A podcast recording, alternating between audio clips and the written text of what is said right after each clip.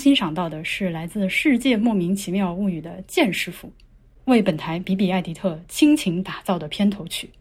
让我们感谢剑师傅。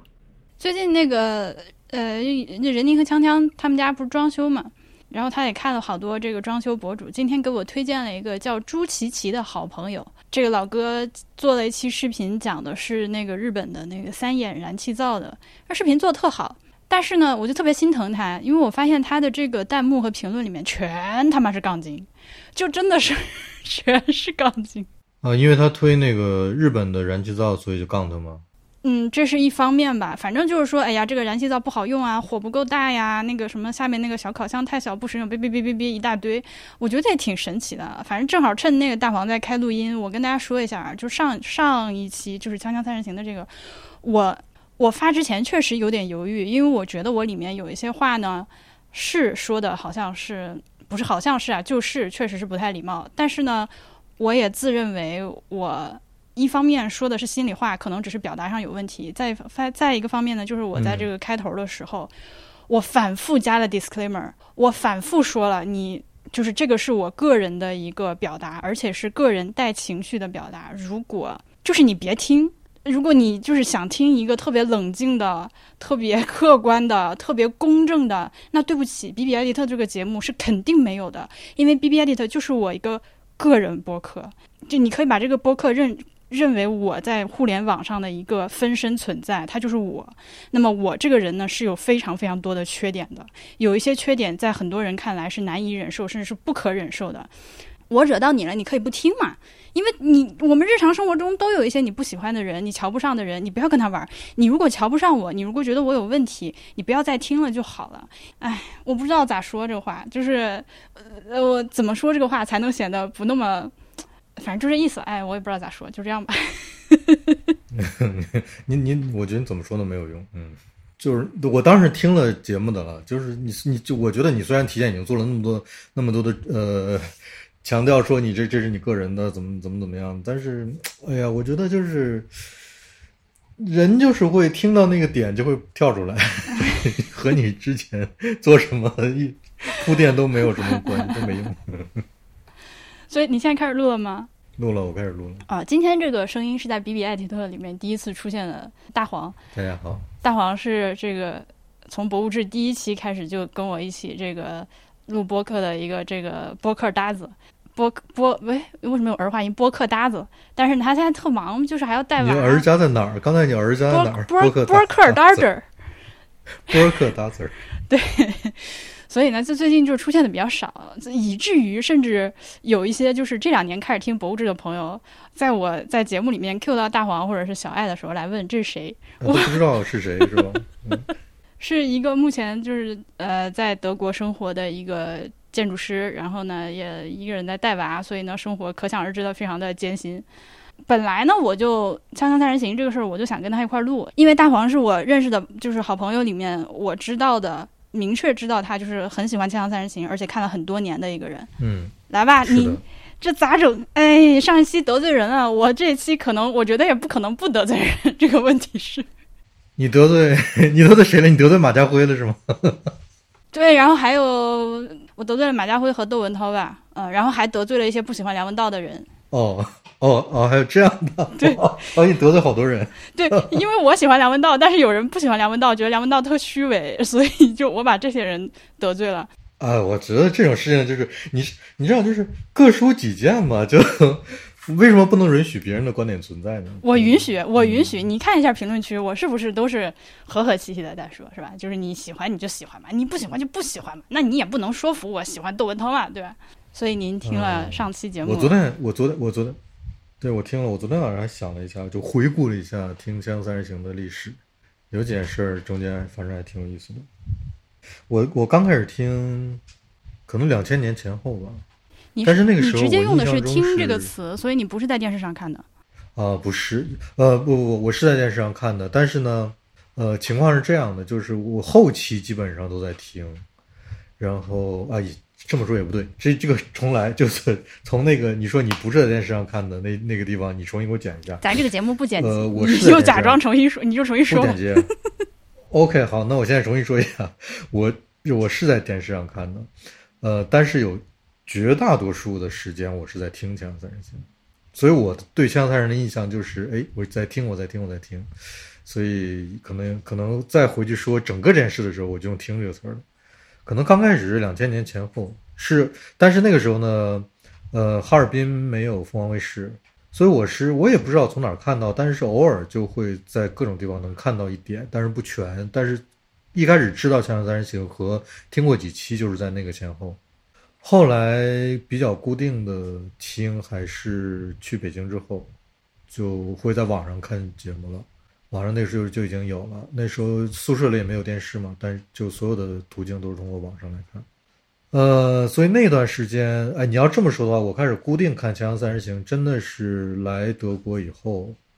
才开始看《锵锵三人行》的视频，但是也不是直播，因为那时候也没有电视，也都是在网上看 YouTube 的。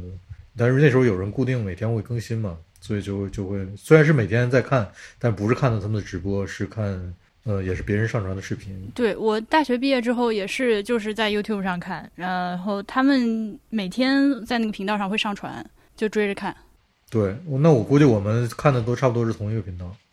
对，然后 我昨昨天还在想，当时我呃去北京呃考学的时候，我当时住在专考学门学这个词我和我爸爸。考学对考学，呃，我和我爸爸去去中央美术学院考察的时候，就哎去看看这学校怎么样的时候，当时我们两个就住在那个 专门学院的留学生公寓里，啊留学生公寓当时你去北京考学，合着你去北京考学的意思就是考学是是这个考察这个学校的简称是吗？就不是考学对对对，是这个意思，是这样。然后当时我和我爸，我记得我去了两天嘛，看了一眼看了一眼央美，看了一眼清华，就然后我们就就就得考虑究竟要考哪个学校嘛。然后我们当时住在那个央美留学生公寓里面，留学生公寓相当于一个有一半是给留学生住的宿舍，空出来那些房子呢，他就当 hotel 往外出租。当时我们就住在那里面，那里面是有凤凰卫视的。然后当时我们俩没事干，就在那看电视，就刚好在播《锵锵三人行》的白天，应该是个录播吧。我就跟我爸说：“哎，这个节目也挺好的，我们坐下来一起看一看。”我们俩坐在那然后开始聊黄段子看，了五分钟之后，五分钟之后，窦文涛开始聊黄段子，我就知道。然后我特别尴尬的和我爸坐在那儿一起看。哎呀，当时那期讲的什么我已经不记得了。二零零三年黄段子还是挺多的，我觉得对，那时候。哎，所以呃我我提个问题，你觉得就是如果这是你跟你儿子在一起看电视，然后电视上突然开始就是有这个性爱的场面，或者是黄段子什么，你会怎么办不怎么办？继续看。？OK，你现在出现过这个情况吗？呃，他和我一起去看过《波西米亚狂想曲》，OK，但他很淡定吗？你知道吧？就非常神奇，这非常神奇，因为这个片子在美国应该不是他当时六岁，不是这个年龄段小朋友可以看的。但是但是，呢，在德国，它是它在德国它的分级是六岁以上的小朋友可以看。嗯我也非常的觉得非常奇怪。然后因为那个那个电影的排期呢，当时我要去看的时候呢，他刚好还没睡觉，所以我就只能带着他去。我带着他去，我觉得六岁小朋友可以看，就也没什么吧。我就带他去了，去了之后，然后电影的工作人员我说买两张票，一个小朋友票，一个我的票。然后工作人员说这电影小朋友能看吗？我说你看一下，分级是六岁可以看的。工作人员去就跑过去，跑到那个后后面的办公室里找了他的那个上级，两个人在办公室里鼓秋鼓秋鼓秋了半天，然后说出来说，嗯，可以买 卖票给你。然后我们两个就就坐到了我的那个我公司旁边的艺术院线里面。那艺术院线吧，它那个电影厅的排列不是像正常电影院是一层越往后的那个座位越高，它是前后座位一样高，它就是一个哦大的那种、那种那种长条的空间，就没有做任何地面上的改变，就直接做成电影院了。只不过那个座位错落了一下，所以他那个时候坐在那个椅子上呢，可能也只能看到一半的画面。然后当时当天的情况是这样的，就是我们两个商量好了，就是我我陪你看一部同时上映的是什么呀？星战还是复联之类的？就我陪你看一部这个，你陪我看一部这个，我们两个一人陪对方看一部电影。我已经陪他看完了前面那部，可能是星战一个什么东西啊？哎，但是星战是小朋友可以看的吗？我不记得了。而且你陪他看星战，你也不亏啊，这你就只是拿就是对对对，也可能是这样，就这是个话术，但无所谓了。但是反正我陪他看完了一部，然后这一部呢，已经到他的吃爆米花和吃零食的时间了，就他已经对这部预设就是这部跟我没关系，我没兴趣，所以他呢大概就是只看了可能百分之二十到百分之三十的电影。然后他也看到了，里面倒是没有什么呃过分的、比较过分的场面了，但是可能是有男生和男生接吻，好像有那么个沙发上的镜头，他看没看我不知道，但是他大概也是瞄了一眼，他也没有什么反应，就大概觉得无所谓吧，这有什么的。嗯，这电影我没看过，行的吧？这个你看，我就说为什么我们这个呃，我像我我我自认为《锵锵三人行》是我对于播客审美的一个很大程度上奠定基础一个节目，以及深刻的影响了我自己做节目的风格，就是胡球来以及跑题跑不停。所以大黄也是，哎，对我昨天也在想这个问题，嗯，对我我因为你知道大家做播客有很多方法嘛，有的人是会呃，比如列很。很详细的提纲，甚至你要说的每一句话大概都写在那上面。嗯，我就完全是另外一个极端，但是我觉得这个极端就源自《锵锵三人行》，就是我觉得所有的观点都应该在聊天的过程中产生。对，你要让我给你写个策划，我就特难受。就还是咱们就一块聊聊着聊着就能聊出来。我觉得那干嘛？对你干嘛不去看维基百科呢？如果你这么想听有计划的 书写的固定的文字，对吧？对，我觉得或者说你如果想说。我要，我想那个通过听播客获得一些 有有系统性的支持，我觉得这不是好方式。防杠声明啊！我现在我跟你说，我现在胆子真的太小了。像你这种话说出来，我就要防个杠。我是觉得这像我们这种东西，呃，博物志或者是像甚至现在更加放飞的 B B A 里，它是一个倾向或者说一种流派吧，就是实际上是存在着那种有逐字稿，然后对对，我知道。对，但是但是制作非常精良，又很轻松，然后又有信息量的这样的节目的是很多的。对啊，这个只是这样，而且我是觉得就是你你这是多样性嘛，就是。那个节目我那种节目我也是听的，我也有很喜欢的，就是没有问题的。但是只不过这不是我我做节目的方式，对对对，这不是你做节目的方式。就是我对我对我对我的节目的理解，就是我我节目的观点都应该从聊天中出来。所以小红和灰灰，我们录那个不时尚的时候，有时候他们两个就就很崩溃，就是很焦焦虑，究竟要录什么？今天就就录就是录音已经按下了，还不知道今天要录啥。对，两三个备选题目现场挑，然后最后录了另外一个话题。这个就和比比亚迪特录音的状况是一模一样。我觉得就我觉得这样挺好的。呃，就是，但你如果不喜欢这种流派呢，就你你就可以不听嘛，对吧？对，其实《锵锵三人行》当时在电视上出现的时候，他们这种也是有很多人批评的。就虽然我们现在没错，他们当时呃，因为 YouTube 现在是看不到那个顶彩的比率的嘛。对。是看不到彩了，对吗？看不到彩。当时《锵锵三人行》基本上有百分之四分之一固定的，五分之一到百分之二十到百分之二十五是在彩的，就是非常固定的一个频率。而且我觉得那个时候的网友，嗯，其实评论起来比现在的播客评论嘴要毒得多，而且完全不顾及你的这个感受。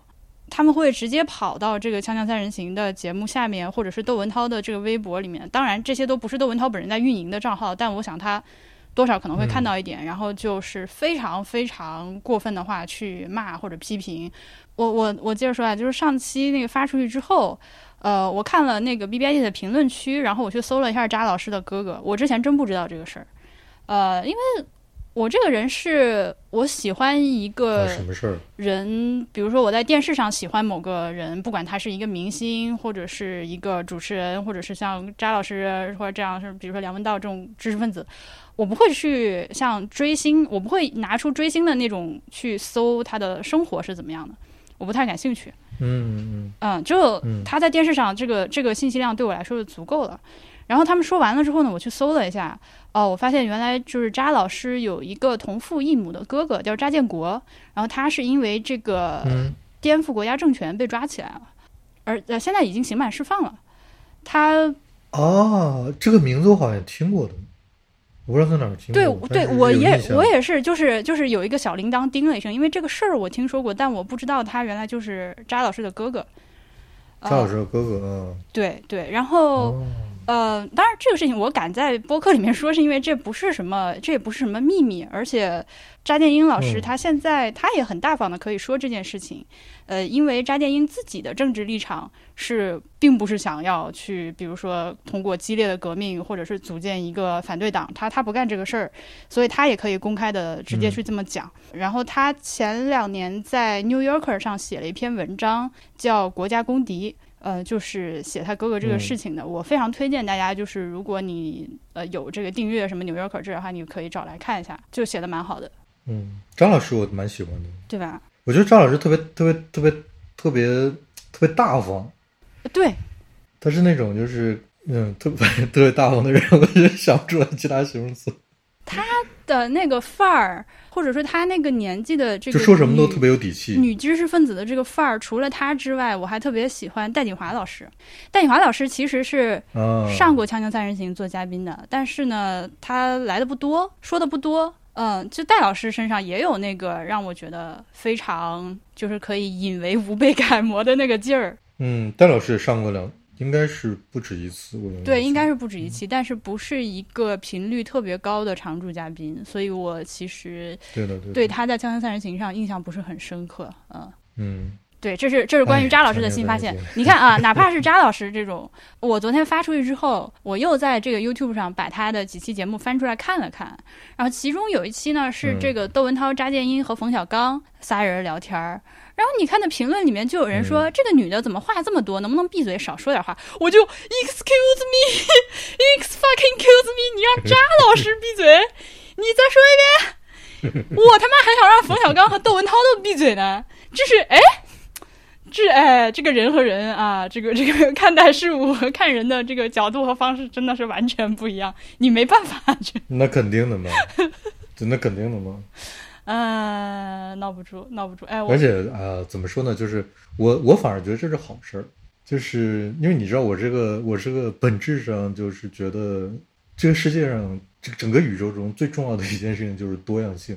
我我我可能总是隐约在在在透出这样的观点，就是我觉得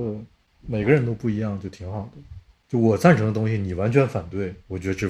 这特别合理。呃，对，这个特别合理。这光我谱上最好我害怕的是吵架对，。在光谱上最最好布满了所有人都最好呃。对，就我我我也我完全同意，我就是害怕冲突，我特别害怕冲突，尽我所能的避免 confrontation。对，就是就是你说对，就是我们观点不一样是正常的，但是不要吵。我也尊重你的观点，我也完全认为你的观点存在是有必要的。但是呢，我因为我你要本持这样一个多样性是好事儿的这样一个基调呢，就是就就没必要吵。就 吵什么呢？就如果有具体有事儿就讨论事儿，就嗯就别行，说点别的吧，就这个这个这个已经可以了。我觉得我今天已经足够 bitter 了，我甚至可能要把我刚刚这些就是过于 bitter 的话剪掉一点。好呀。那你那你把我把我的也稍微剪一下。你看我剪不剪？我不剪。完了，扎老师是吧？还有谁？你你还有什么就是你喜欢或者不喜欢的嘉宾吗？啊，喜欢的嘉宾啊有呀，呃，我想想啊，我我我昨天就是你因因为要今天跟要跟我录嘛，所以我还稍微想了一想，我我觉得我喜欢那种比较常来的，但是他专业性比较强的嘉宾，嗯比如说聊作家什么的，呃，王猛来我就会比较喜欢，然后像聊军事的，不是有宋小军嘛，我也挺喜欢的，还有那个，哎呀，那个那我你先想，我我先说。李梅李梅锦，李啊，梅锦，李梅锦，李梅对锦。啊，李梅锦我也挺喜欢的，嗯，我能就是让我干想，我能想起来大概就这么几个，哦，那我还经。常来的。但是我先说，就是王蒙老爷子呢，他是因为这个节目其实停播了也，哎，我们家冰箱又在叫，你等一下，我就把它摁一下，它那个密封条好像有点问题，没事就没事就哔哔哔哔哔。呃，他等一下，你们冰箱，你们冰箱关门关不上还会报警？他关上了，他没有关不上，他就是瞎报警，他自己觉得他自己没有密封。但是你冰箱会报警，对，这么高级，西门子的，我没有见过会。我想把他那蜂鸣器给拆了，都烦死了。他明明就关上了，可能是被罗永浩砸完之后害怕了。那个好的，嗯呃，说谁？对，王猛他呃年纪比较大，所以他其实是亲身经历过这个共产党革命的那个时期的，所以呢，他嗯来做节目的时候讲到很多就是革命创业时期的事情，我其实非常爱听。就我对草创时期的共产党充满了好奇心。充满了，嗯就是我其实我觉得我如果生活在那个年代的话，大概率是个革命青年，就是你也会加入？对嗯地下党是吧我来了，就是我可能是那种，嗯 所以比如说他，我记得他和扎老师一起录了一期关于那个北平无战事那个呃电视剧的一期节目。然后，对嗯他就有很多能从自己的实际的记忆和经验出发，对今天的一些文艺作品做出的嗯这个一手反馈吧。这个其实非常的难得，因为你很少找到这种年年纪又大、经历又丰富，而且脑子还特别清楚、人又可爱，这个很难。而且还会跑出来说话，哎，对，嗯、这非常难，嗯。就是真真真正的历史人物嘛，就是，是的，对，然后又会说话，就就很难。哎，对对，他又，你刚才说谁了？呃，宋小军，哦，这我没什么印象，可能是我对这方面的话题不感兴趣。对，我觉我觉得是，就是完全是你不感兴趣的原因，嗯呃，李玫瑾老师，就是他给我最多启发的来自于呃儿童教育这个方面。其实我我听他讲很多，就是如何和孩子相处。呃，当然他他是搞犯罪心理的嘛，所以他其实会分析，就是一个罪犯是如何，或者说一个嫌疑成长嫌犯对是如何成长为一个罪犯，他会研究很多这些东西。然后那与此就是非常自然的联系起来的，他就会讲这个儿童的成长。儿童的教育，对，对，那这个东西其实是给我很多很多启发的。还有谁？我能想到的比较常来的嘉宾里面，其实你昨天也提到了，就是潘采夫和格子，他们现在也在做一个哎播客嘛。他们那个播客好像是在日坛公园的那个日坛派对那个举播客矩阵里的，然后叫跑题大会，对吧？对对，跑题大会那个我现在还是会听的。昨因为昨天我说，其实我现在还会听的，比如呃梁文道的八分，然后他们两个的跑题大会。昨天我也跟婉莹说，我说这我觉得这有可能是一种对于《锵锵三人行》结束了之后的对这个节目突然消失的代偿心理。就是我觉得，哎，还是这些人，他们继续在说说话，那我就继续听听一听。跑题大会我听的不多，因为我昨天其实也跟大黄私下说了，但是我现在如果说的话，又属于冒犯性的发言，就是他们两个人我没有任何的意见，但是我觉得他们俩的。呃，实际上，我认为他们就是呃，潘采夫和格子都是非常就是正直的正常人，但是我我可能觉得他们的很多观点都比较的直男，就中性我我我还在想，你要是说不出，你要是说不出这句话，我就直接在这替你说。了。就是是比较是中性的啊，这个地方不是不是贬义的，说直男多么怎么怎么样，直臭直男没有那个意思，是嗯。我觉得他们很多思路、很多想法挺直男的，就这样啊，中性的，嗯，对，所以对，所以跟我聊不到一块儿去，或者就是哪怕我觉得如果是潘采夫或格子出现在我面前的话，可能也可能可以友好相处，但是不会不会说成为很好的朋友那种，所以我没事不会跑去听他们节目嗯，啊我觉得是，但是也没问题。嗯，然后因为他们两个经常聊球，所以那个也是我感兴趣的，对，因为我对足球是不感兴趣的听的还比较多。对，因为昨天跟跟婉莹说的时候，我还我还说有些那个，比如说那个呃，梁文道和徐子东和窦文涛一起聊一些体育的话题，我也挺爱听的。婉莹就完全不感兴趣，我如果是这样，他们三个人聊啥我都听。但你不会反复听。不会，不会。但是就是他们三个人，如果比如说是聊足球，或者一起出去看奥运会，呃，怎么怎么样，就是嗯因为当三个或者是任何就是聊天节奏合适的人在一起聊天的时候，你就愿意听嘛，就好好玩嘛。我不管他聊的是啥，我都想听一听。然后呢，聊足球也确实是徐子东老师难得的。就是能激起徐子东老师强烈表达欲的几个话题之一，是吧？足就比较让他比较开心的话题。哎，对，嗯足球，张爱玲、鲁迅，还有什么买房。我我推荐大家去听，嗯我推荐大家去听徐子东老师在看理想上有一个节目啊，是讲这个鲁迅的。呃，我反而因为他讲鲁迅的这个系列节目，对他呃有些喜欢，因为呢他是真的动了感情。我为什么昨天说而且是他的专业嘛。哎，嗯，对我，我为什么说我对徐老师不亲呢？我展开一下啊，他身上有一种上海男人知识分子的那个劲儿，就是你很难跟他亲近。我我不知道你有没有这种感觉，就是不绝对不讨厌。可以这样讲话吗？就是 我不知道，我不知道，在在你这个节目里可以这样讲话吗？就是如果可以这样讲话的时候，就是你可以把上海那个中年男性知识分子这个群体都概括的概括成一个，就可以可以可以把他们不能单不能独放在一起的话，那刻板印象呃，听众我就是说，对对，刻板印象，刻板印象，听众朋友们，刻板印象之所以称为刻板印象呢，首先它是刻板，其次它是一种印象，它绝对不能够涵盖一种印象，对，它绝对不能够涵盖事实的全方面，它只是一种大大面上的一种嗯外人的感受。对，如果这么说，如果说这个东西嗯你可以允许它存在的话，那么徐老师就会给我一种这种这样的刻板印象。嗯，他挺符合这种刻板印象的吧？你你你，因为啥呢？就是因为你昨天在说你不喜欢那个马家辉嘛，就是我我对马家辉没有那么讨厌的原因，就是因为也可能是因为一个刻板印象，就是我觉得呃，香港那个年龄的男性。就是既有点儿占文化人的边儿，然后又有点市井的，大概就是马家辉那个样子，所以我觉得，所以我觉得就是，我觉得这个群体是大量存在的，所以我们对他这个人本人就没有那么强烈的反感，我觉得有时候还挺可爱的。所以对，所以其实你呃，徐子东老师说，其实我自己也嗯，尤其是回国就住到南京之后，也认识了嗯十个以上吧。上海男性知识分子，所以为什么说有这个刻板印象呢？上海男性知识分子、直男知识分子都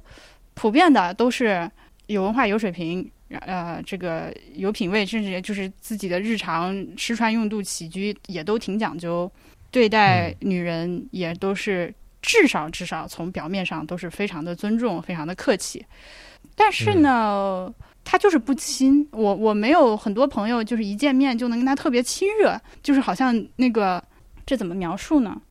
呃，这是边界画的比较清楚，是吗？我觉得我也不是个没有边界感的人，就是不亲热。跟这个、嗯跟边界感的关系可能还和和跟边界感还可能有一点不太一样。就是我想想看啊，比如说像剑师，我们大家一见着他，他就是突然就是我们一群人出去玩，突然他就是说，哎，我也要来。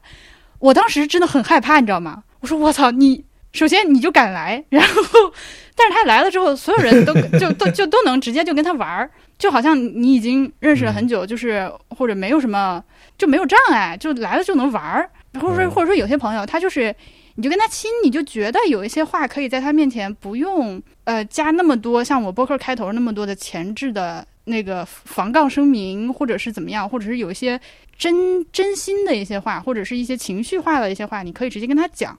这种亲嗯，的感觉，我是我想说的是这个东西，好比那我觉得还是关系没有到吧，呃或者说很难到，呃，我觉得你呃，很难到，对对对很难到那个程度。对，那徐子东老师跟他亲近的人肯定是很亲近的，对吧？但是他给我的印象就是说对你 你很难很难跟呃跟徐老师有多亲，嗯，就那就是那就是这样，就是比如说我们这我们那个我们是核一个自自我是一个核心，啊，然后那个周围有三道墙，三道墙都是就跟那个 进击的巨人你看过我吗？看过，一层一层的围墙，什么玛利亚之墙，还有什么墙？我怎么只能想起玛利亚之墙？不重要，就是可能徐子东那个徐子东那个墙，每一个墙之间距离就比较比较远，啊，对就你要你要好你要走进第一道墙，你要想走进第二道墙，那个距离可能就比较远，可能有十公里。可能默默老师对于你来说，那个距离只有两百米。对，就就就是嗯就是，哎呀，我是不是在徐老师身上花了太长的时间来说这件事情？就是我我就是推荐没事没事，我觉得你推荐大家去听啊！而且呢，其实徐老师他就是越是这样的人呢，当他稍微放下心防的时候，就特别的感，就是有感染力。呃，一个是比如说我刚嗯说的，他在这个看理想里面讲鲁迅的节目，他去念鲁迅的呃那个文章的节选的时候，是动了真感情的。他有时候去念一些张爱玲的那个片段，也是动真情的。他讲足球也是动真情的，就是你能看到这一个平常 看起来非常，就他会在他会在节目里或者面，那你要这么说就是的话，就窦文涛都摁不住他这，么说是不是因为嗯对？是不是因为就是可能平时他有一个外在形象是比较是比难以较接近顽固的，比较顽固的一个外在形象，让你觉得这个人似乎不是个真的人，只有当他讲到自你所谓的这些动真情的时候，他那个真的人才会露出来。所以，当一个你看到一个真的人的时候，你才会跟这个人亲。哎，对对对，你这个你这个总结非常好。对，一个人他如果愿意在我面前展现他的情绪和他的本真的状态的话，那我会比较容易跟他亲。嗯，把刚才这十句话剪到片头，就作为本期的高光时刻。呃，哎，你你我跟你说，你搞你搞一下，你搞一下啊，我才不搞剪，到前面去。不要拒绝。嗯，还有还有人跟我说，你就应该在那个吐槽高光混剪那期节目剪个高光混剪，你就艺术了。对对对对，神 神经病啊！完了，对我还想听听你对窦文涛啥啥啥评价。哎，就是虽然说，你看啊，我我又要我又要那个我又要多说了。这个事情，喜欢窦文涛的朋友们，我就想问你们，是不是窦文涛在自己节目里面也经常干？就是在节目里面评价别人，就呃，而且我跟你说啊，嗯，你说说，你先说，我以为你说完了。而且他也其实就是你看，他就说我们是做节目的，那我呢，他就是要出来说话的，所以他也会做一些类似的这种 disclaimer，然后他就开始说，呃，评价一些人和一些事情。但这个确实是他的工作嘛。我有时候嗯说实在的，我摸着良心说话，有的时候。他尤其是在后期讲到一些社会事件的时候和一些社会人物的时候，他的一些评价多多少少会让我有一点，哎，你是可以在电视上这样评价别人吗？我心里面哎，哎，会会稍微就是这样这样哎一下，但是呢，我也我不会因此就怎么样吧。呃，甚至可以说，其实他的这种，就我对他的发言的这种存在感的意识，也对我自己是一个警醒。就是，其实像我在说很多话的时候，像上期节目很多话说出去的时候，我不是毫我不是毫无顾忌的，就是我知道我这个话是，嗯其实最好是不说。但是这种时候呢，就是你严格来说呢，你最好什么都不说，沉默是金。这个这个东西很难很难，对你说的越说的越多，多错的越多嘛。就你很难界定。嗯，当你决定在网上说话的时候，不管你是开个微博，或者甚至是你在朋友圈，你很难界定嗯自己哪句话说出来是 judgment，、哪句话不是 judgment。这个，反正我现在是还没有办法处理这个问题。人说话缓慢的时候有一个思考的余地。对哦过去说言多必有失，一定是指我们这样的人。对没错是没错对没错 不对？你做节目说完了，当时没过脑子。我现在觉得真是言多必有失，或者说我现在真正的认识在于什么呢？开口就是祸。那这真的我跟你说句心里话，我要是有别的谋生的渠道，我不干这个了。嗯，我不干。我这十七年来我的体会那，不不，你这个开你不不，你得这样说。说话你就有可能。呃不，再有什么闯祸可能？十七年你总是走过来的。好，你接着说。行吧，窦文涛，我我是想说什么呢？就是，呃，他主持节目我是爱看的，但不是全部啊。就是最近《锵锵三人》结束之后，圆桌派我还偶尔会听一听，我我也不是看的，是跑步的时候会听一听，嗯也没有听全，就只是挑了其中几集我稍微有点感兴趣的话题。嗯呃，因为我觉得那个那个那个那个节奏不对，不也不可能也不光是几个人聊天的节奏，就是我觉得，呃，定一个主题这么这么严肃的来说，然后事先好像都有准备，又是一个制作精良的节目，这个就不太对，就不再是我想听那种类型的东西。嗯我刚才突然想到一个什么事儿，就是我觉得我在节目里面，呃，就刚才我们说徐子东说能看到真的徐子东那个时候才会说觉得他亲近嘛，其实是同样一件事，就是我觉得我从来没有看到过真正的窦文涛，嗯，我觉得我看到的从来都是一个包裹在外面的那个壳，只有他在什么时候我能能看到一点真正的他呢？就是在他不说话的时候。嗯就是就人与就是谈话是这样，就是你你说一句话，我对你这话有反应，这是我说话对吧？但是我对你话反应之前的那几秒钟沉默，这沉默是零点二秒还是零点五秒？它是有含义的，有意义的。哥们儿，您这个发言深刻了。沉默的时候，是的，我同意。我只有在这些沉默的时候，才能看到真正的窦文涛。他说话的时候，我觉得全都不是窦文涛，全都全都全都是一个叫窦文涛的主持人，而不是真的他。所以说，我觉得这个人是一定是我我可能不不是人格分裂，但是他把自己包裹的非常非常非常的紧的这么一个人。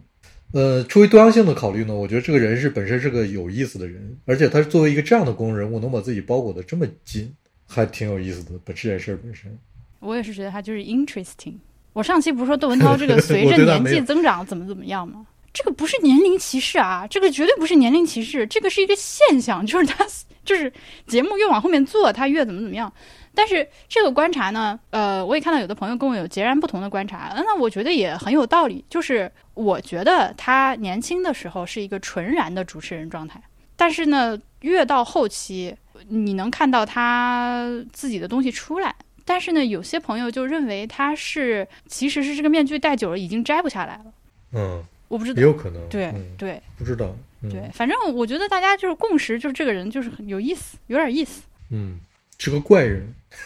对，有点奇怪。是真是个挺怪的人，嗯，是挺怪的人。他，哦你刚说的他那些就是不说话的时候和沉默的时候，就是因为你是听嘛。你如果去看视频的话，我觉得这种感受可能会更强烈。就是他我觉得是，就是信息量更大。对他不嗯说话的时候，他随时在判断，他随时在听。但是这个是老生常谈啊，就是你想做一个好的谈话者或者是一个采访者，你最核心就是最重要的技能是听嘛。这个时候不光是你要听对方在说什么，你跟上他的逻辑，你要是理解了他他深层次的意思，我觉得窦文涛是非常善于这个的。在他不说话的时候，你能看到他盯着这个这个这个嘉宾，呃，听听听，然后吧，他经常有这么几个反应，就是他会打断这个人说话，然后把这个话题 Q 到下一个话题，或者哎，就是这个 A 嘉宾说，哎，B 老师你怎么看？他听着听着，他发现啊，这个人要开始说无聊的话了，或者说这个人开始要嗯展开一些听众可能不爱听的话了，或者说哎，这个节奏开始往下下了，他立刻就直接进来就是掐，然后往下往下往下推，他这个动作非常多。在这个过程中，你确实可以从他脸上的微表情处，这个微表情的词，你确实可以从他脸上看出他的判断。我要干预了啊，不能让让这个人再继续往下说了，嗯，很明显。而且他们节目又不剪嘛，所以就他可能又又不能就是进行这种层面上的剪辑嘛，所以其实挺厉害的。对对对，但是这就反过来说，他可能是个生活中比较比较独断的人。我难以想象跟窦文涛一起生活。如果窦文涛是我是我家人的话，我真的要被他逼死。就是哎，我我在公交车上见过他一次，就是我坐公交车路过他住的小区，他开车出来，我看到过他一回。嗯，不是 你这个跟我这说的有什么联系吗？你这个逻辑点在哪里？联系点就是我在我在真正的生活中见到他过一次，所以呢，他只是从你边上过去没有去没有所以没有所以，我就我就我就想把这句话引到下一个话题。啊。你说下一个话题是 下一个话题就是，哎，我刚才还在我刚才在想这个事儿，突然我忘记了。哎呀，给你口播一个反应音乐。对啊，你反应过来，行，那我不口播了。我是我反过来，我反过来了，我反过来，我是那个我我听《锵锵三人行》有一段时间到了一个什么程度呢？就是那个时候还没有博客，也不是没有博客，实际上已经有博客了，但是中文博客还没有一些那么活跃，我还没接触到中文博客节目的时候，对我基本上是我的、呃、iPod Classic 上面有一半是《锵锵三人行》的节目，一半是音乐。就比如说我我上班或者呃那时候没上班，画图的时候或者做一些在火车上的时候，我就会基本上收听这两种内容的频率是一半儿一半儿的。呃，那时候我的那个设备上大概有零九年以后的所有的节目，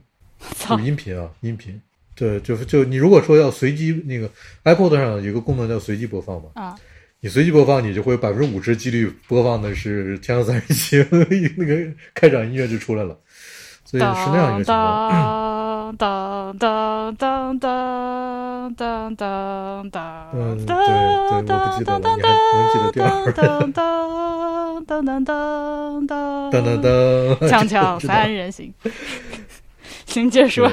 对是是是这样的，就是那个时候是这样，应该是，所以我现在还手头还有挺多音频的。那个时候有人在在那个网上整理这个音频，然后让人下载，对，而且是那种公盘，就是密码都公开的，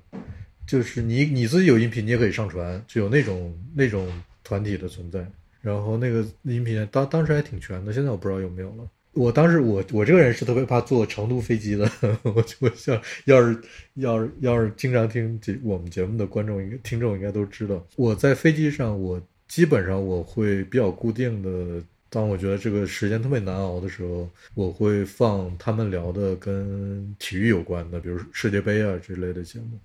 因为它对我来说是最轻松和最扯淡的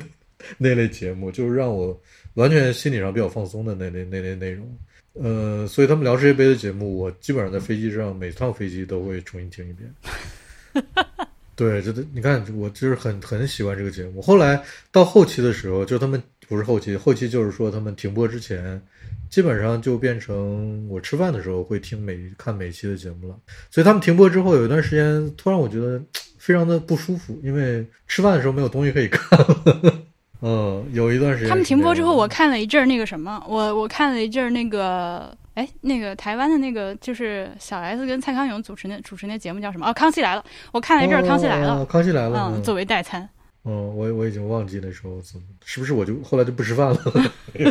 嗯，然后我有一个我有一个感感想，就当时就在在在听《家三人行》的时候就有这种感觉，就是我其实比较爱听那种专业性比较强的节目，就是你要请一个纪录片导演来，或者请一个什么那种比较专业的人来聊聊他们自己专业上的事儿，我就会很喜欢听那类的节目，或者很喜欢看。比如刚才我说的，比如张建英、宋小军，这都是聊比较或者什么夜谈聊跟经济有关的，我也比是比较喜欢听的。但是呢，我觉得他们聊的都很好。但是呢，问题来了，就是一旦请一些比如跟建筑有关的，谁我就不说了。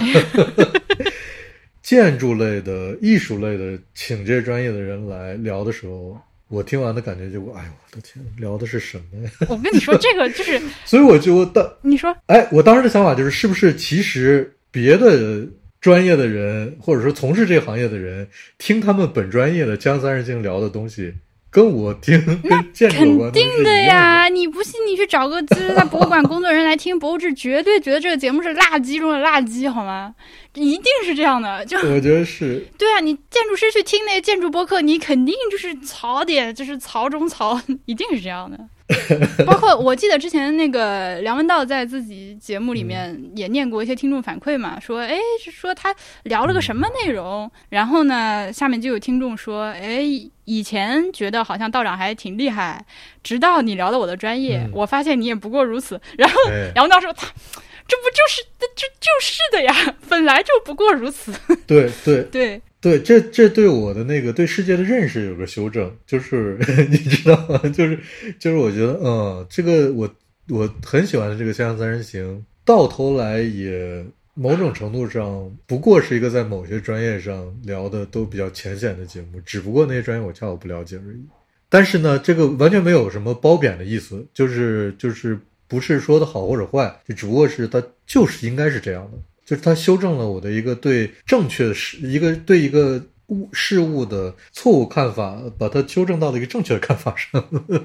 就有有这样一个。但是你昨天不是跟我说就是我上期不是说了一个观点嘛，就是我比较喜欢看固定卡司，就是老来新嘉宾，我不是很乐意。你不是本来也挺赞同这个观点嘛，所以你其实还是愿意看各种各样。我赞同啊，我赞同啊。啊，也不是，就是我是会看，但是呢，新嘉宾来了，我会有心理压力。然后我觉得你昨天说这是一种社交压力，我觉得特别特别对，我觉得就是社交压力。来了个新人儿，对，村里来了个新人儿，这新人不认识。然后我就就就说下来，就是我现在依然在听格子和潘采夫那个节目，也是因为听他们节目我没有社交压力。嗯、熟熟人儿是对，虽然我只是单方面的熟人，但是是这样的。嗯，嗯，哎，我你格格子这个，他给我有很多深刻，他给他格子的这个录节目效果真的挺好，但我每次想到格子的时候，我印象最深刻的一句话是他他说说，没关系，咱有比特币说的手里有比。特币是吗？对对 嗯，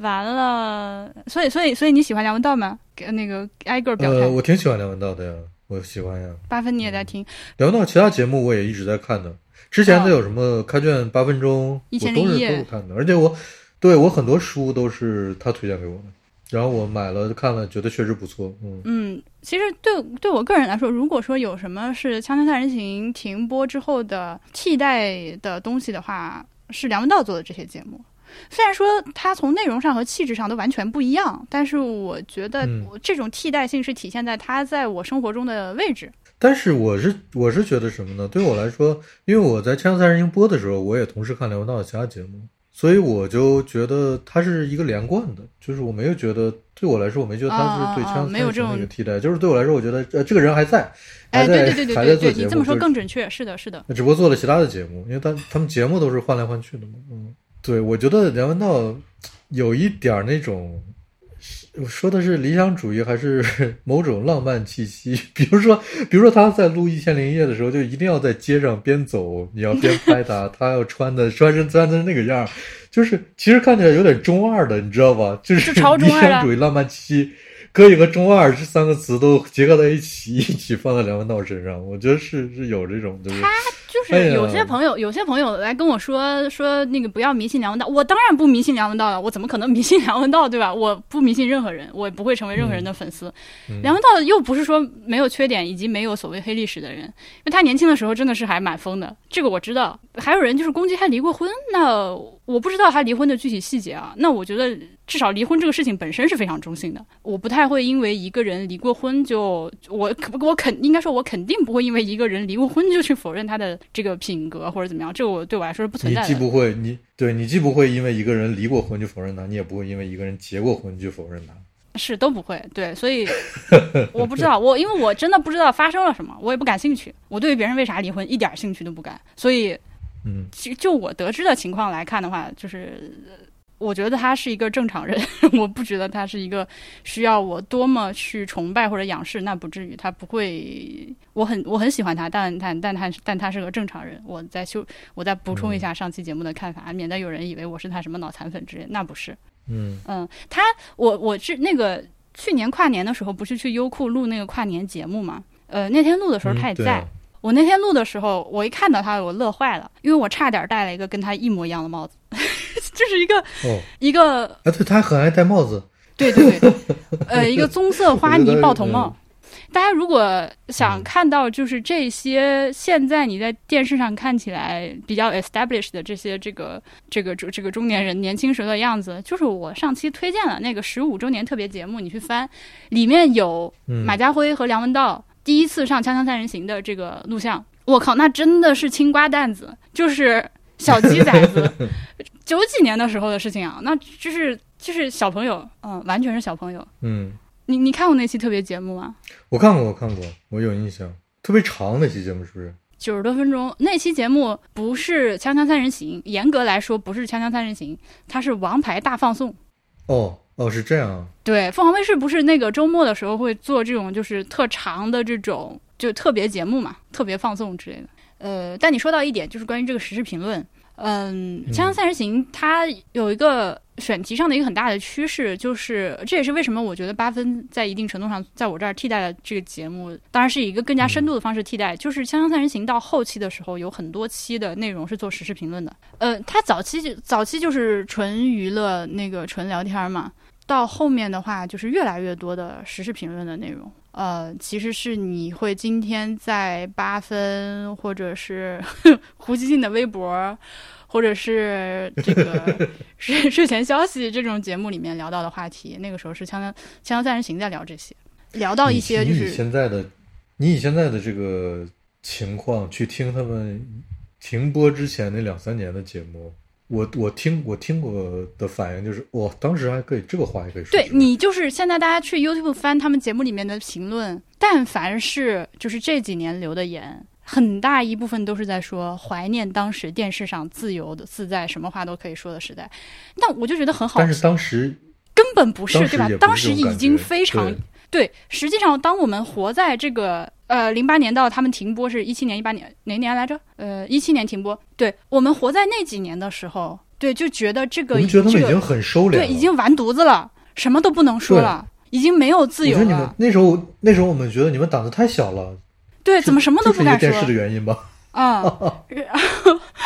然后现在你再回去看，哦，现在回去看，操，觉得这个东西是可以在电视上说的吗？操！我们已经我们已经嗯，我们已经被改变了。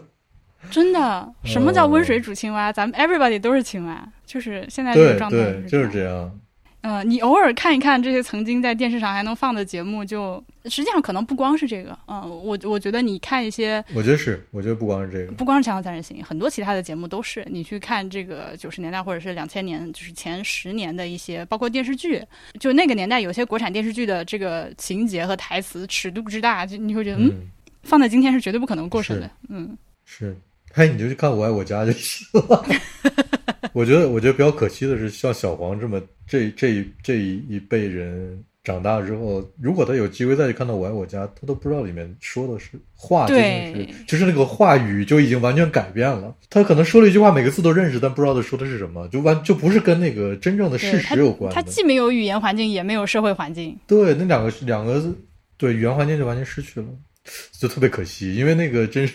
我觉得《我爱我家》是在世界电视史上都可以占有一席地位的一个剧集啊。哎呀，当时那个谁，那个梁那个梁梁左是编剧是梁左是吧？梁左梁左当时不是开玩笑说，《我爱我家》这个剧本本来我是打算写出来去得诺贝尔文学奖的，结果被你们抢了去拍电视了。就是你既然你既然提到我爱我家的梁左啊，就有人 Q 要说一下马未都。我好，接下来又是要得罪人啦。呃，马未都我是比较中性的，就是我就他的节目我会看，嗯，他有一些就是以观复博物馆。呃，我做的那个叫嘟嘟的那个节目，然后我也会买他的书，嗯我都会看，但是我会比较中性的去看他的内容。我对他其实谈不上多么讨厌，我不我不讨厌他的，我、嗯我不是多么讨厌他的原因，是因为我觉得他的他的这个聪明和圆滑都不用我说，也轮不着我讨厌。就是你嗯一看这个人就是人精，就是精极了，就是人精中的人精。对对，所以我、我对人精一般都是。我没有什么看法，就人家太精了，我我我讨我也讨厌不上。对，另一个方面呢，就是人精也不会直接说出很多就是让我不舒服的话。然后就是他呢，也因为年纪比较大，呃，然后这个年纪比较大的直男说的话呢，这就不用说，对吧？肯定是有一些，肯定是有一些你要让我用这个女权的这个这个这个这个拿出这副眼镜儿来考察是不合适的话，但是我确实对他没有那么高的要求。嗯就对，就是你你拿你的那个标准去要求他也是不合理的。要要求不着，我根本要求不着。嗯，对，好的，所以说呢，呃，你要说这个，我也在替我自己在辩解一句，我不要求当年的《锵锵三人行》怎么样，我也不要求当年的任何文艺作品怎么样，因为当年是当年。我只是说，就是由于我自己的看问题的这个这个 lens 改变了，那我这两年确实是比较关注就是女权主义的一些论述，那我确实是。难以避免的，在看到任何东西的时候，我会至少从这个角度稍微去试探性的看一眼，就是说，哎，如果我们套入今天的这个女权主义的一些论述的话，我们怎么看这件事情？我可能会这么看一眼，我不会拿这个东西去评价它。对，这是为什么我上期节目开头就说了，我非常喜欢《锵锵三人行》这个节目，对我来说是一个非常重要的节目，它对我来说影响非常大。我可能只是今天用一些新的角度去看它之后，我会看到一些以前我看不到的东西，但是这不影响我喜欢这个节目。OK，嗯，你这听众应该能听出来，我们都是很爱这个节目的，对吧？我都说了，窦文涛是我小叔，是我远房小叔，我不是很喜欢他，但他是我，我他是我小叔。我突然想起来，我突然想起来，最后一期他们不是录的什么敦刻尔克吗？就是啊，敌人来了，我们快跑！讽刺啊，真的是讽刺。怎么被被那个被逼到沙滩沙滩 沙滩的一角，已经要下海了，赶下海逃离这里。嗯，谁能想到？谁能想到？没啥了，觉得差不多。当然是是是有不是有那句俏皮话说那个刘长乐头上两把刀，一个是窦文涛，一个是谁来着？你要是在找之前的节目，嗯、可能比较有意思，就是请那些什么王朔之类的这种人来，就是你会觉得这个嘉宾挺有意思的，但是他们没有一个比较稳定的那个输出，嗯，节目还是有有有一个那个节奏的或者内容就啊，对大西瓜也大西瓜也跟我说，嗯，就是说这个节目有多少牛逼的嘉宾，说什么啊。我就问哪个谈话节目请过彭丽媛当嘉宾，屌不屌？然后我觉得，但是 我觉得这不是重点。我不管你请过谁当嘉宾吧，就是包括像什么王朔啊这种，我就觉得这个不是我喜欢这个节目的重点。嗯，呃，你把这些多么多么所谓了不得的嘉宾全都摘掉了，哪怕这些人从来没有来过《锵锵三人行》，这个节目在我心中的这个我对他的喜爱程度和我对他认知是没有变化的。对，也没问题。嗯对，王朔来那节目聊的不好，还有姜文来的节目聊的不聊的不好，因为这些节目因为来的这些嘉宾他本身的存在感太强，窦文涛插不进去话太。私货太多了。我我的是私货嘛，大家都有私货，我是我们俩浑身都是私货，但是是因为这个嘉宾他的存在感实在是太强，就是没有聊起来。他不是聊天儿，你就仔细去看王朔那个节目，那是聊天吗？那不是聊天儿，那是王朔大哥来了，大哥往这儿坐也坐没坐相的，就是往这儿一往这一坐就开始那个呃，就开始王朔就开始得不得得不得得不得对得不得一期。就就开始输出。这个你要说他有没有意思，他有意思，但他好，他不是像他不是《锵锵三人行》的一个常规状态啊，他是这个节目漫长的这个播出史上其中一期比较奇葩的一期节目，我觉得是这样。好像也不止一期，有两三期。呃，对，像什么王朔，我刚说冯小刚这好像去了之后就逮住多录了几期。他们还有这节目采访过很多奇怪的人，还有那种采访老外旁边做个翻译的，你还记得不？就是什么那个哪个国家的大导演来着，我特别逗，就是然后把翻译的这个都剪掉，我就就是有这种神奇的操作。就所以，我为什么说这个？那期我可能根我我可能根本就没看过。所以说他就给我给我很多启发，就是说你的节目可以胡来。但是呢，呃，有一点啊，就是我就他们节目不播了之后，我其实没有再回去听。比如说当时在播的时候，零一五年的时候，我可能还会去听一二年、一三、一一年的节目。但是他们停了之后，我就没有再回去再听了。我觉得我不知道，我不知道为什么，可能一方面是有播客可以听了，另一方面可能是由于他们那段时间涉及的时效性的东西还是比较多的，所以也回去听的时候就会觉得，哎，就是不是说就是打引号的过时，就是这个已经没有必要再继续听了。嗯，大概是这个感觉，有这个感觉。我觉得播客能聊得像《锵锵三人行》那么好的不多。当然，《锵锵三人行》不是每期都好啊，嗯，也是分的。完了呢，我也不是老看，我是一阵儿一阵儿的。我最近又想起这个节目了，嗯，前面可能有很长一段时间，可能好几年都都没怎么没怎么看，因为它有时候会出现在 YouTube 首页推荐上嘛。最近好像就是因为某一期推荐到我首页，我看到了，然后我进去看一看，然后就突然想起这个事儿来，又翻出来看一看，然后还甚至还录了两期播客。但嗯，确实是，嗯，不会。但是呢，你刚说的那个时效性的问题，我觉得它就是有意思的地方。你就去听以前他们怎么聊当时的社会事件，他把他把那个时间固定了，它就像个档案一样，对，它就是档案嘛，它就是档案。就是很有意思，很有很有价值。但是你作为一个嗯、呃平时上班休闲娱乐、工作辅助的这么一个东西，就可能不会不会再去长时间的听了。嗯，你说对，播客能做成像《锵锵三人行》质量，就是对话的内容质量这么高的很少，但是人家是个正经的一个 有团队、有前期有准备、后期有剪辑，中间还有各种协调的这么一个。哦，我不不不，等一下，我修正一下我这个说法。我觉得播客内容比《锵锵三人行》好的多得很，但是你能聊出这个这个节奏的很少。对，是这样，这绝大多数要归功于窦文涛。嗯，对好，我我觉得差不多。我饿了，嗯，对我我饿了，我得我得去做饭。哎，对了，呃，撂掉之前再给大家推荐一个，我昨天晚上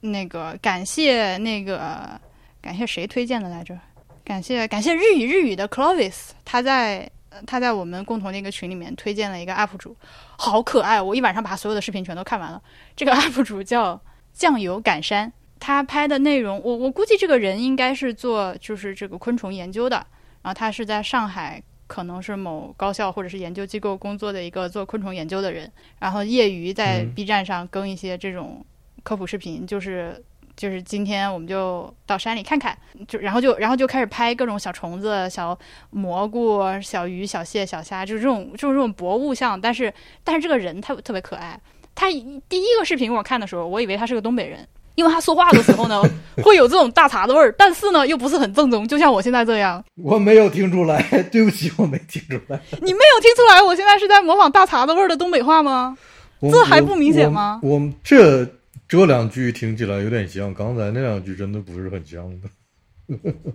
妈的对！不起，我连模我连这个模仿的都说不好，嗯，我一开始，哎，你看，哎，你们哈尔滨人真的差不多得了啊！你们这个东北话的味儿已经够重够重了。就是我一开始看的时候，以为他是个东北人，后来我发现他嗯其实是个上海人，但他只是东北话上头。哦 哦这样啊，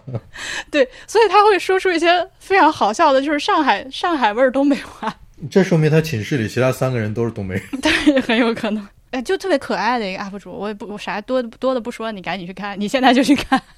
但是呃，但是要提醒一下，如果你特别害怕呃虫子的话，就可能要谨慎点开，嗯，因为它会拍到它会拍到各种各样的虫子，呃，以及虫子的各种形态。对我我以前是极怕虫子的，但我现在觉得。在一些朋友的影响下，我觉得虫子挺可爱的。就我我我还没有就是说喜欢到能像他这样，就看到什么虫子都敢上手直接拿的，蟑螂直接捏起来是吧？我还没有到这种程度，但是我已经可以欣赏虫子的可爱了，所以我能看他的视频。嗯，我一般在屋里发现虫子，我就会轻轻捡起来，然后到窗口能有多远我就扔多远。对我有点烦虫子，嗯，啊，我我们家是靠靠两只猫和波比，我就是个垃圾。呃，最最近有一次，我跟波比一块儿出去玩儿，然后那个酒店房间里面进来一个大扑棱蛾子，然后呢，他就在那儿扑棱嘛，扑棱蛾子，扑棱多少？扑棱蛾子是普通话吗？扑棱扑棱，我不知道。我跟你说，我好，进来进来一只飞蛾，嗯，你知道吗？我有个朋友说，东北话是一个有负门槛儿的语言，就是你想不说这个语言，就是有的语言你要努力去学习，对吧？这称之为有门槛儿的语言。东北话是你想不说是很难，你要就是扛过自己。安妮薇进来一个扑棱蛾子，然后我当时的想法就是说，因为那天也确实很累了，我们啊就在贵州等一下。我不觉得扑棱蛾子是扑棱蛾子是东北话吗？是的吧？肯定是的呀。是真的吗？你看不重要。然后我就想说，那就不管他，相安无事。他灯一关，他扑棱他的，我睡我的。而且呢，我当时还放话跟波比说：“哎，我其实蛾子我也不害怕，对吧？”然后灯一关，我开始床上刷手机，这蛾子咔就来了，然后我吓得丢盔弃甲，屁滚尿流。我说波比，然后又把又把灯打开，然后他把那个拿个拿了个纸巾，把那个蛾子抓起来丢到窗外去，对吧？他就手机一亮，他就过来扑棱。我给大家念一下啊，百度百科，嗯、我要用 Siri 的那个语语调来念吗？那你可加油扑棱！蛾子是昆虫鳞翅目蛾类的俗称，又写为扑棱蛾子，就是扑那个愣换了一个字。因为蛾类翅膀较大，扇动的时候动作大，北方称作扑棱（括号就是能折腾，动作大）（括号完了）。而且声音上也是。这个百科摆的太，百科写的太逗了，而且声音上也是扑棱扑棱的声音，所以被北方百姓俗称为扑棱蛾子，不是东北话，但是北方话，嗯。北方百姓是吗？我觉得这个百度百科反正也是不能信的东西，这都百度百科不属于可信信源。我我那个我过几天，我下周我都哎，我现在特别激动，我下周要去要去黑龙江了，我要去十天十一天，应该说你去干嘛？去玩啊。去年你去黑龙江，你却没有说是哈尔滨，那说明你去的是别的地方。呃，你先听我说嘛，就是哎，我在这个今天，如果说你听 B B Edit 能够坚持听到这里，然后还没有开始在评论区骂我的话，咱们都是朋友好吗？那朋友，我就偷偷先告诉你一件事情，就是 我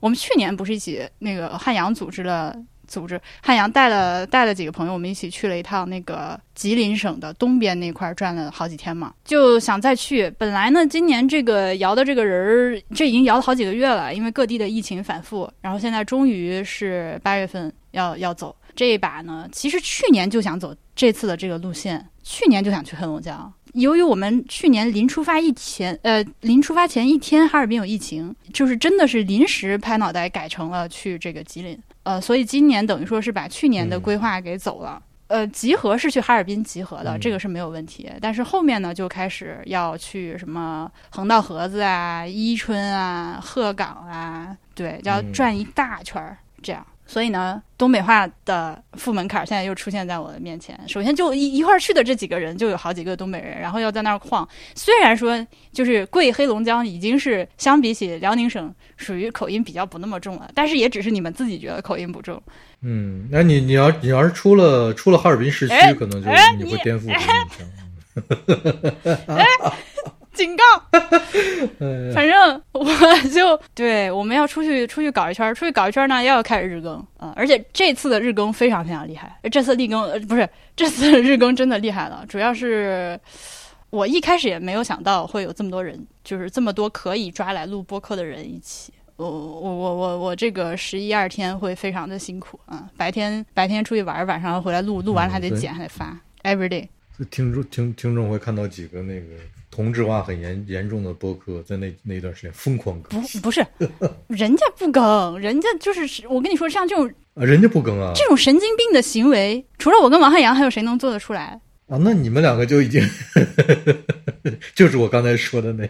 那一大类，大概就是有这么个事儿吧。我现在难以遏制自己心中的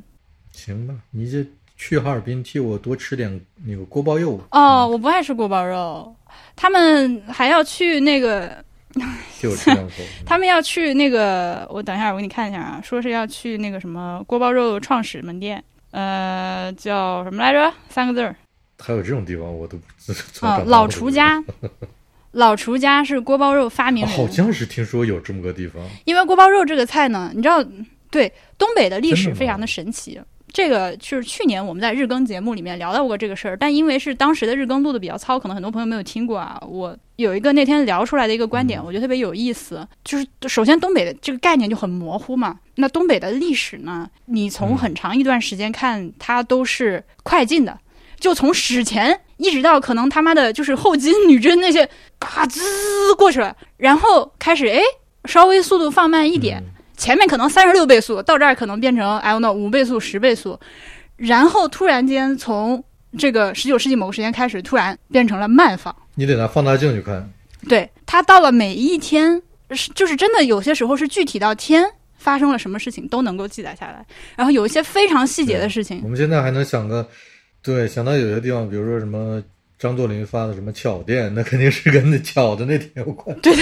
就是有很多这种细节，历史细节，呃嗯，对，溥仪是哪天出的伪满皇宫，出来的时候是几分几秒，对，呃，这不这几几秒不至于啊，几点几分啊，这个都是可丁可卯的。那锅包肉是谁发明的？为什么锅包肉有两种口味儿？这个事儿也是你可以直接找出原因的。说了这么多，就是他要就是我们要去吃那个就是锅包肉本肉，嗯我不知道我能不能吃。就是我你你知道我是不爱吃甜的肉的，嗯，但是呢，我经过这几年的训练，我以前是一点儿甜都不能吃嘛，我现在至少可以吃冷面了，嗯，就是我可以体会到这个延吉冷面有多好吃了。嗯，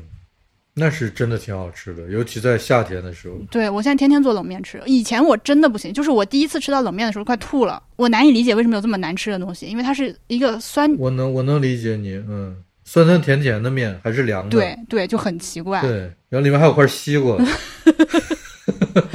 对，但一旦接受了这个设定就好吃，所以我不知道我我不知道我现在有没有被 我的口味有没有被培训到可以接受锅包肉，至少去年我们去的时候是在那个。长春的一家汉阳说他从小吃到大的一家饭店，那个锅包肉，凭良心说嗯做的非常好，就是这个肉和外面那个酥壳，包括它挂的这个姜的那个比例啊，包括咬进嘴里面之后那个那个嗯口感，酥酥的口感，真的很好。啊，我已经饿了。，呃但是我不爱吃，因为它是因为它是甜的。我我去年还不能吃，不知道今年能不能吃。嗯走吧走吧，做饭做饭。试试吧。我我们这儿有一个，就是苏加特有一个韩餐，呃，是吉林人开的，就是是我们就是就是叫鲜族人，朝鲜族人开的。我我就总想去问他们，夏天的时候就叔叔能不能做 做冷面？叔叔阿姨，咱能做冷面吗？哎，你们那儿嗯韩超有卖那个包装冷面吗？啊，有有啊啊，我们也做不是韩超，我们这儿没有韩超，我们这儿有嗯像沃尔玛那么大的中国超市，我操！就全都是，但是亚洲食品吧，但主要是就中国人经营的中国食品，而且现在这个超市已经全德国都连锁了，特别特别 OK 牛，在每个城市都开超大，市中心最最红火的地方。因为我昨天看到那个刘老他在巴黎嘛，他就去韩超买的那个冷面，准备要做。冷面肯定有，嗯，我一般都自己调个汁儿然后做，最后切个西瓜放上面。哎呀，你快去看我 B 站发了一个我做冷面翻车的视频，就是因为那个汤儿我没弄好，就是汤儿嗯，哎，怎么挂不了电话？这个就是汤儿是我我也是就是去年刚刚得知的这个新情报嘛，就是一个完美的冷面的汤应该是就是冰泥冰渣子，对吧？就它不应该是一碗汤，然后里面放那个纯白水冰块儿，它更不应该是温的，它应该是就是冰碴子，它是冰水混合物。所以呢，我试图搁家复制这个东西，然后做出来有点 ridiculous，就好吃是好吃，但看起来非常的愚蠢。这这物质都分离了是吗？你去看一下呗，我把那个链接发给你。行，我去做饭了啊，我挂了啊，好好好，拜拜拜拜拜。拜。